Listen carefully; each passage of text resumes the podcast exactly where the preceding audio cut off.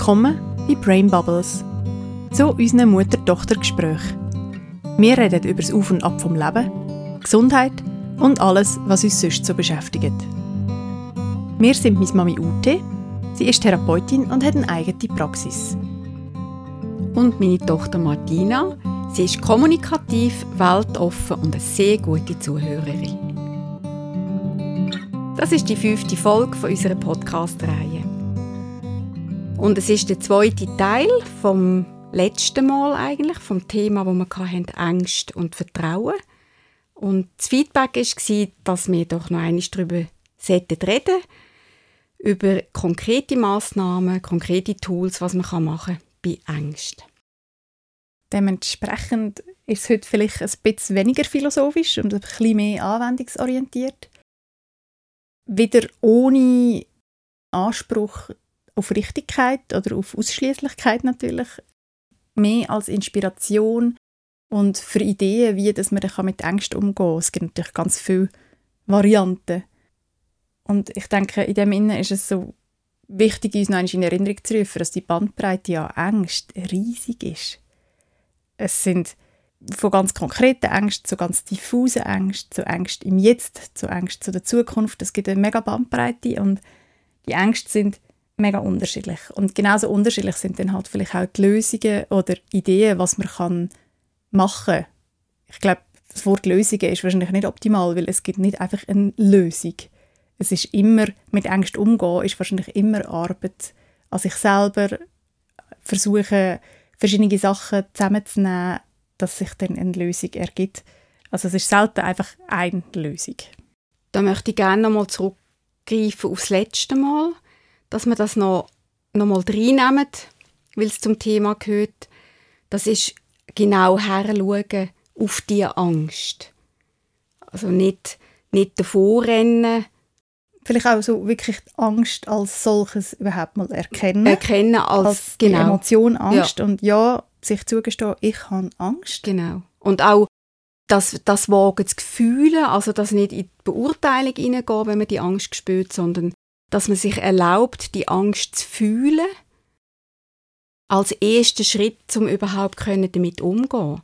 Also, dass man wirklich vermeidet, sofort die Angst zu verdrängen.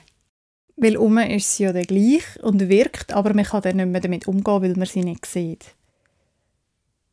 Du hast ja auch schon gesagt, dass du oft Leute hast, auch in deiner Praxis, die mit Angstthemen zu dir kommen dass das immer mal wieder aufkommt, immer mal wieder ein Thema ist. Wie gehst du vor in der Praxis, zum Tools finden für die Leute, wie sie damit umgehen können? Wenn ich dann ein Gespräch habe mit den Klienten und die Ängste zur Sprache kommen, dann versuche ich mich so von außen nach innen zu schaffen. Also ich gehe zuerst einmal schauen. Also ich gehe jetzt nicht gerade zu tief gerade ins Thema, sondern schauen, was kann man im Aussen schon mal machen? Was könnte ich Ihnen raten, wo Sie äh, einfach, ohne viel Druck, schon können etwas machen wo Ihnen gut tut? Weil ich glaube, was nicht so hilfreich ist, ist, wenn man von außen Druck macht oder wenn man bei sich selber Druck macht, dass man findet, ah, jetzt muss ich gerade genau finden, was kann ich machen gegen die Angst oder was habe ich falsch gemacht, dass ich Angst habe. Also, dass man diesen Druck vermeidet und dort finde ich ein, äh, ein Mittel sehr gut, das sind Bachblüten. Das sind verschiedene Mittel, die man anwenden kann, äh, wo sie sanft wirken, wo man auf konkrete und diffuse Ängste kann sehr positiv einwirken. Es ist aber auch nicht das Verdrängen, weil es ist ein feinstoffliches Produkt, wo einem unterstützt, in dem Prozess, in, wo man sich dann befindet mit diesen Ängsten. Und das ist etwas, wo ich gerne damit arbeite. Also, dass ich mal sage, so, das ist etwas von außen, das können wir schon mal mischen, das kann ich den Klienten mitgeben und kann ihnen sagen, der, wenn sie in die Zustände hineinkommen, können sie die Tröpfe nehmen. Dann die nächsten Schritt wären aber dann, wie du auch gesagt hast, das Heranschauen und dass man natürlich dann weitere Tools zusammensucht wie kommen wir so auf, auf, die, auf eine mögliche Ursache? Oder wie können die ähm, schönen Wetterlisten vielleicht miteinander arbeiten? Haben wir ja das letzte Mal auch darüber geredet. Das denke ich, könnten wir noch mal aufgreifen, nämlich das ist sehr konkret, was kann man machen. Was hat mir in der Vergangenheit gut da, wenn es mir nicht so gut geht oder ich eben Ängste habe und sich dann das ganz konkret aufschreiben und so eine Schlechtwetterliste erstellen. Was kann man machen, wenn es in mir in Schlechtwetter hat? Zum Beispiel für rausgehen, ganz simple Sachen. Einfach an die frische Luft rausgehen. Das tut schon mal mega gut. In den Wald gehen. Ein bisschen zur Ruhe kommen, sich entspannen. Das Thema Erde ist dort, oder? Eines der wichtigsten Themen, dass man sagt, wenn man der Geist so äh, ganz fest in Bewegung ist, und sich eben anfängt, in die Ängste zu verlieren, in Vorstellungen, was auch noch gefährlich sein könnte oder Missemotionen, die man dann hat, das findet ja dann im Geist statt, wo sich zwar dann auf den Körper niederschlägt, aber dort, denke ich, ist das Erde das Stichwort, also dass man wirklich so die Füße gut gespürt am Boden und wie der, der wilde Geist, der unruhige Geist kann wie verankern. Und dort finde ich, kommt das, was du gesagt hast, oder? Mhm. mit dem Wald. Und wenn du jetzt gerade so sagst, so der wilde Geist, ich spüre es gerade so innerlich, wenn ich mich so wieder so an Ängste zurückerinnere, die ich schon hatte. Ich spüre es wirklich gerade innerlich, so im Brustbereich, im Oberkörper, wie ich Unruhe bin und gar nicht zur Ruhe komme. Und da, da brauche ich wirklich so äußere Hilfe, wie in den Wald gehen oder es heisst ein Bad nehmen. Ich brauche wirklich so etwas, dass ich zur Ruhe kommen kann. Oder ein Feuer machen. Etwas ablenken, aber etwas, wo auf eine ruhige Art ablenken. Nicht verdrängen, aber so, dass man aus dem Zustand rauskommt von die Angst hat mich jetzt gerade im Griff. Um mit den Griff ein bisschen lockern.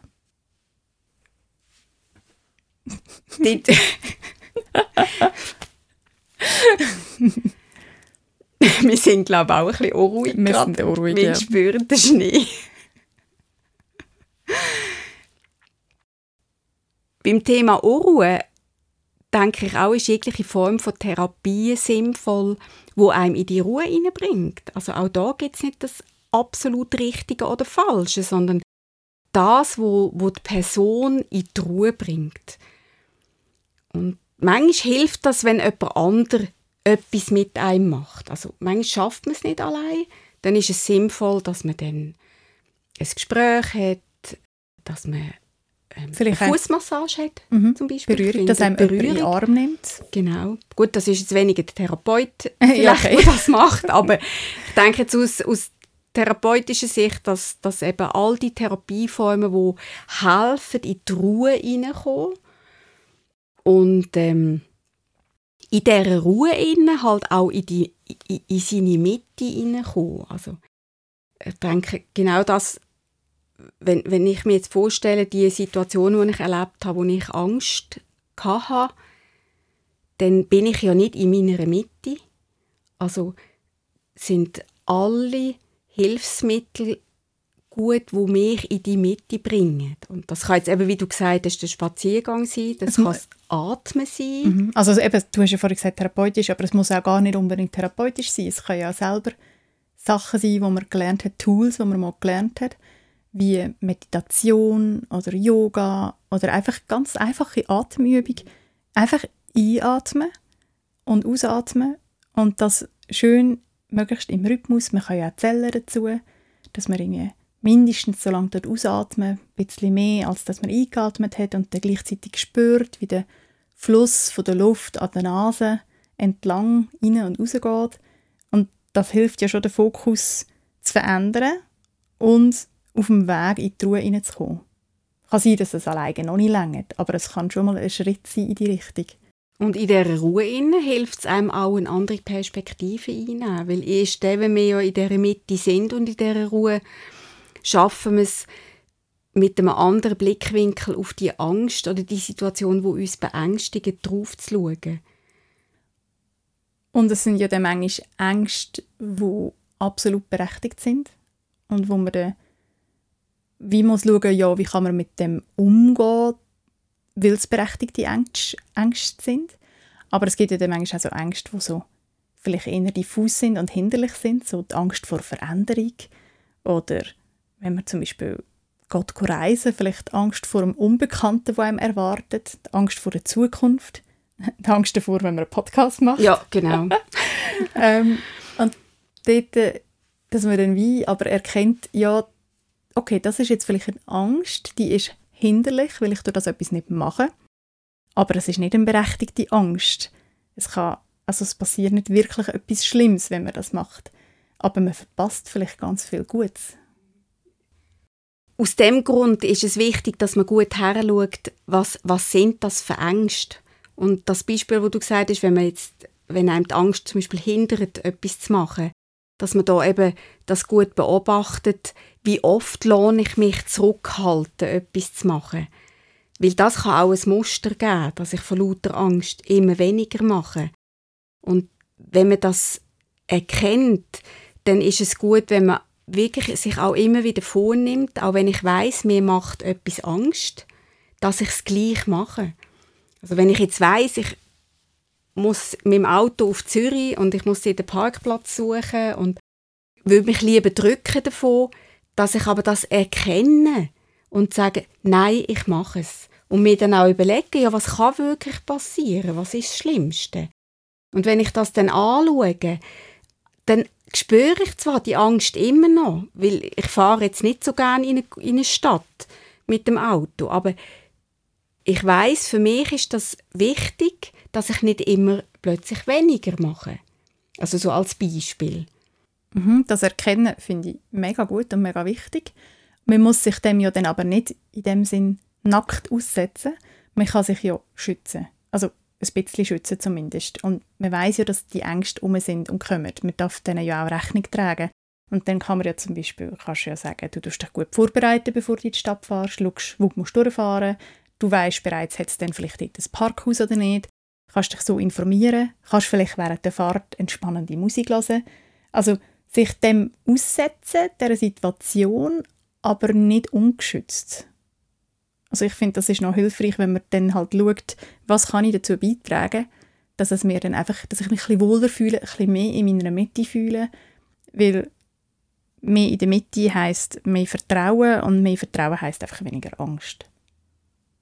Da baut man vielleicht auch gute Erinnerungen auf, gute Verbindungen auf im Hirn, wenn man etwas, wo man eigentlich Angst hat davor, positiver kann konnotieren als wenn man dann voll in der Angst drin ist. Ja, das gibt dann das Vertrauen. Ja. Das wäre so eine Ressource, wo man zurückgreifen Für Mal dann. Fürs nächste Mal. Ja. Oder? Ich habe jetzt gesehen, wenn ich so und so vorgehe und wenn ich mich vorbereite und, und es kommt gut, weil ich gut vorbereitet war und weil ich weiß, wie ich umgehe damit. Und dann kann ich das nächste Mal darauf zurückgreifen. Dann ist das so eine Ressource. Mhm. Genau. Das Aber das ich eigentlich recht ein wichtiges Tool. Ja. So, setzt aber wirklich voraus, dass wir immer gut heranschauen. Und das ist gleich welche Angst. Ich finde, was mir dort hilft beim Anschauen, ist es darüber zu reden. Weil wenn ich darüber rede, kommt ganz oft kommt dann etwas führen, wo ich mir zum Beispiel vielleicht gar nicht so bewusst war, weil ich es aber muss formulieren, jemand anderem gegenüber, kommt es auf eine bewusstere Ebene. Und das hilft mir beim Anschauen. Ich finde nur, also das ist natürlich ein typabhängig, aber nur für sich selber anschauen, finde ich viel schwieriger, als wenn man das mit jemand anderem macht. Oder in der Kommunikation mit jemand anderem macht. Ja, in der Kommunikation hilft es dir, eben die Sichtweise von außen nach innen zu bringen. Weil, wir haben ja auch, habe ich glaube das noch gesagt, wegen dem, wegen dem Blickwinkel, dass ich kann von außen auf eine Situation schauen kann. Und wenn ich natürlich allein über ein Thema hirne die ganze Zeit, dann ist es schwierig, dann bin ich so verhängt in dem Innen und, und schaffe es gar nicht, die Adlerperspektive zu haben. Also dann ist sowieso der Maulwurf. Eine Aussicht, eine andere Perspektive und das wirklich auch laut aussprechen. Mhm. Meine, kann ja auch manchmal sein, dass man vielleicht gar niemand herum hat, wo man darüber reden kann, aber dann tatsächlich das laut aussprechen. Man kann ja vor einem Spiegel stehen und sagen, hey, ich habe Angst. Ja. Oder schreiben. Schreiben. Ich denke, Mhm. wenn man jetzt niemanden hat, also erstens mal liegt es nicht jedem, dann darüber zu reden, Mhm. aber ich könnte mir vorstellen, dass das Aufschreiben, wie man sich fühlt, dass das sehr hilfreich kann sein Im Prozess vom Hinschauen und Erkennen, was ist. Mir ist gerade Sinn gekommen, eine Freundin von mir hat mir ein gutes Tool erzählt nach unserem letzten Podcast, wie sie das macht, wenn sie sich in eine Situation begibt, wo sie Angst hat oder ihr unwohl ist. Und dann hat sie gesagt, sie leitet dann gedanklich schon im Voraus, weil sie ja weiß, dass das so eine Situation ist, leitet sie einen Harry Potter Tarnumhang an. Und ich ja, habe das so eine heiße Idee gefunden. Und dann habe sie gefragt, ob ich es darf sagen Sie hat gesagt, ja, sicher. Und ich finde das wirklich so eine coole Idee, dass wenn man weiß, es kommt etwas, wo mich stresst, wo mir Angst macht, dass man sich gerade mal in diesen Umhang dort einhüllen und sich so geschützter fühlt. Ja, das ist ein gutes Beispiel. Und halt also ein praktisches Beispiel, wo, wo so gut passt auch auf unser, äh, sagen die Zeit, wo wir jetzt drinnen leben, oder? Man ja eben über die Geschichten redet und man kann sich, also je nachdem, was man glaubt, kann man sich das natürlich auch vorstellen aus einem geistigen Bereich. Also es gibt Leute, die haben dann ihre Engel bei sich oder die tun sich in ein goldiges Licht hüllen und das hat so einen ähnlichen Effekt. Es geht darum, dass man sich in eine, in eine schützende Energie hineinhüllt, was auch immer das für einen ist, mhm. das Schützende nachher. Ich habe mir zum Beispiel ein Safe House gezeichnet wo ich dann weiß, hey, das ist mein schützendes Haus, wo ich rein kann. Und ich sehe es vor meinen Augen, wie es aussieht. Und habe es mir eben aufskizziert. Und dann habe ich wieder das Bild im Kopf und dann kann ich drin in das Safe House. Aber man könnte ja auch, ich meine, je nachdem, wie jemand funktioniert, oder zum Beispiel auch gerade mit Kind, ist natürlich das Abstrakte einfach so im Geist vielleicht noch ein bisschen schwieriger. Da könnte man auch mit Tüchern über dem Bett eine, eine Höhle bauen oder irgendwie unter dem Tisch oder irgendwo eine Höhle bauen, wo man rein kann, wo man dann sein Safe Place oder sein Safe House hat. Ich habe ja auch schon darüber geschrieben, über den heiligen inneren Raum. Da geht es so ums Gleiche. Also es ist vielleicht nicht ganz so konkret, wie wenn ich jetzt ein Hilfsmittel habe im Aussen, aber es ist das, wo ich kann wie in die Ruhe rein, zu mir selber, so in, so tief in meinen Raum inne und dort einen, einen Platz suchen, wo ich, wo ich auch wieder in die Entspannung rein kann, also wo mir hilft, aus dieser Unruhe, wo, wo der Geist dann hat, dort braucht es halt dann nichts im Aussen. Das kann ich überall, also egal, das kann man überall, egal wo man ist, auch wenn du unter Leuten bist, dann kannst du wirklich, wenn du das vorher übst, kannst du relativ schnell über so Bewusstheit, dass deine Füße am Boden sind, dass du tief atmest und dass du dich so in eine Ganzheit verbunden fühlst, in diesen inneren Raum inne. Ja. Also, weißt du, wie das meine? Ja, ja.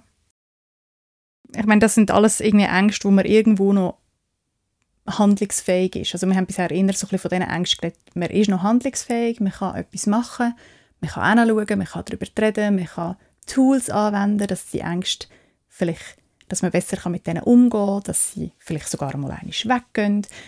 Aber was macht man, wenn man in Panik gerät und panische Angst hat?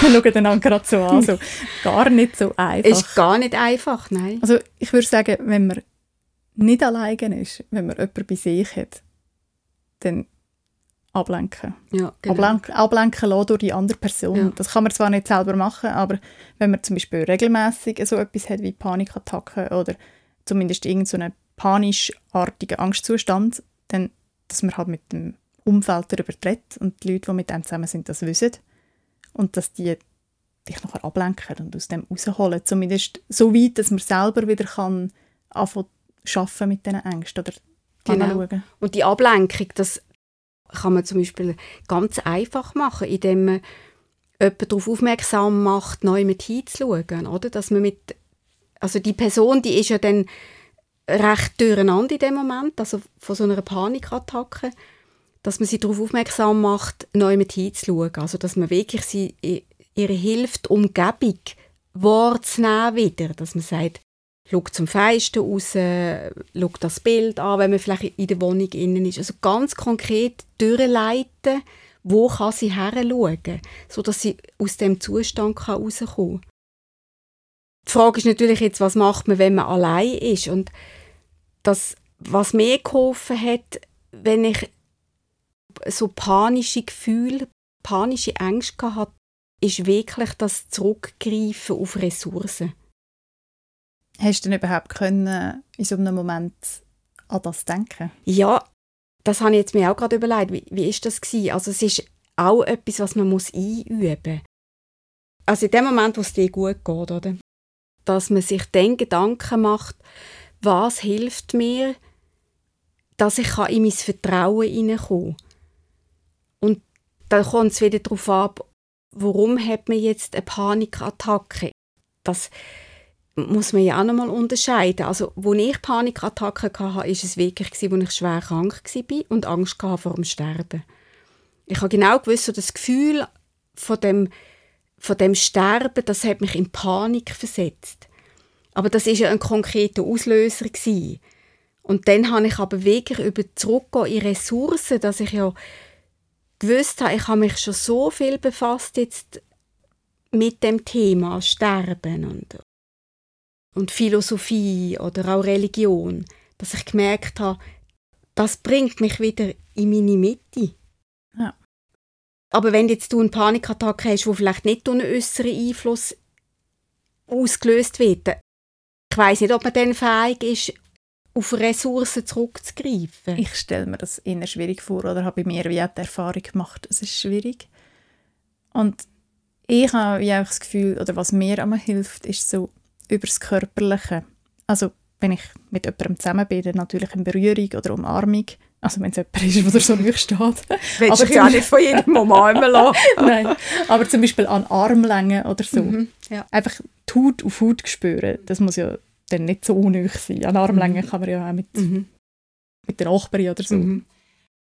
Aber wenn man alleine ist, dass man dann wie sagt, hey, okay, jetzt muss ich unter die Dusche zum Beispiel das heiße Wasser auf der Haut spüren.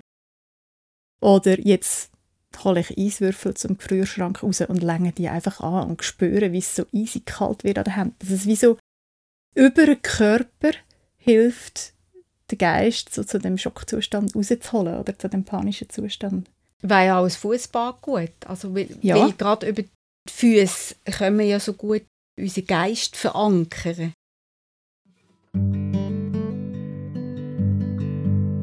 Ja, ich meine, das sind nur Ideen. Ja, das ist tatsächlich das ist ein mega schwieriges Thema und ich glaube, wir kommen jetzt heute zu einem Ende. Wir haben versucht, so ein bisschen aus allen möglichen Seiten ein bisschen Sachen zusammenzutragen und zusammenzubringen. Vielleicht habt ihr was daraus mitnehmen wäre mega schön. Danke fürs Zuhören und bis zum nächsten Mal. Merci vielmals.